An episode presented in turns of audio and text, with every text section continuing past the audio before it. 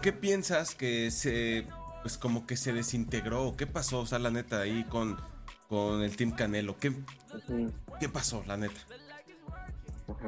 Fíjate que, es, eh, si te pueden saber, es, algo es algo un poco triste porque, como te comento, en, hace, pues no sé, hace un, el año pasado todavía se hacía llamar como el, el Canelo Team o el, Dream Team. Dream Team. Pero, ajá, y fue era algo bonito porque era, pues como mencionaste ahorita, tenías Canelo, tenías Ryan García, Oscar Valdés, Andy Ruiz, Frank Sánchez, Luis Neri, Joselito Velázquez, o sea, tenías a, ahora sí como dicen, tenías a puro mercenario, es decir, de, al que tenías para escoger, el que escogieras era como... Diferentes pesos, diferentes como, si, Sí, exacto, como si, como si tuvieras al, al Rugal de la Kino Fire. entonces, entonces, pues, eh, pues van, van pasando cosas, ¿verdad? Van pasando cosas y, y creo que cada quien este y partió por su lado. Por ahí Luis Neri se regresó a Tijuana. Eh, Después se regresó, también estaba Virgil Ortiz, me acuerdo, Virgil Ortiz eh, estaba en diciembre de este año pasado, me tocó entrenarlo ahí en San Diego también como, si no mal recuerdo, como semana y medio, dos semanas, pero ya Virgil Ortiz también se había incorporado, también el, pues, eh, se, fue de ahí del, equipo, nomás estuvo ahí unas cuantas semanas y ya se, se fue, después por ahí también Ryan García, pues se fue decidiendo un poco el equipo, pero pues cada quien tiene sus razones y como dice, cada quien cuenta cómo le va en la, feria. Sí, sí, este, pues como te digo, ya, ya no se pudo eh, trabajar con él, ya no, ya no pudo él tener trabajo para mí.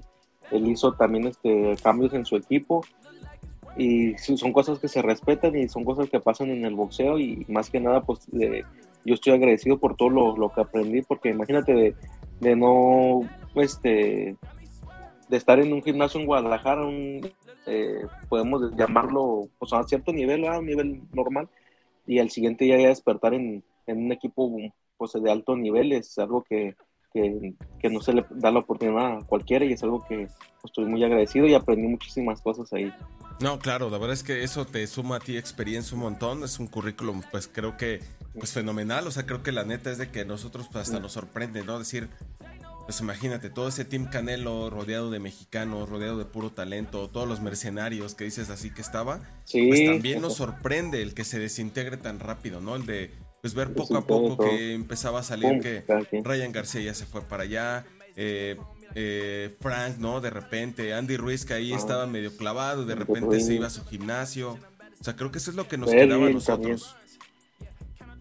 Sí, pues creo que creo que cada quien tiene su, su razón personal y, pero sí, como dice, se desintegró todo muy, muy rápido este, este año. También el, el, el preparador físico, Munir Sumoya, también partió ya su, su, camino y creo que ahorita está con, con Andy Ruiz entrenándolo ahí, a él, apoyándolo.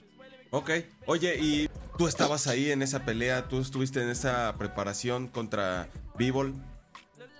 ¿Cómo? ¿Qué no, Como, ¿O no, ¿O no estuviste? No, como, no, no estuve ahí, como te comento, yo, yo desde enero, ya fue ah, última pelea con, ajá, desde enero no me tocó estar ahí con, con Vibor, entonces no, no supe que, la verdad no supe qué pasó en el campamento, este, pero sí, nos, todo fue muy, como muy rápido, pues cómo se desintegró todo. Ah, ok, ok, no, verdad es que yo, me había quedado con que tú estabas ahí como con Vibor, pero pues no. Ajá. No, desde enero, como te comento, la última pelea fue el, el primero de, enero. Peleó Frank Sánchez en Miami y esa fue la, última pelea.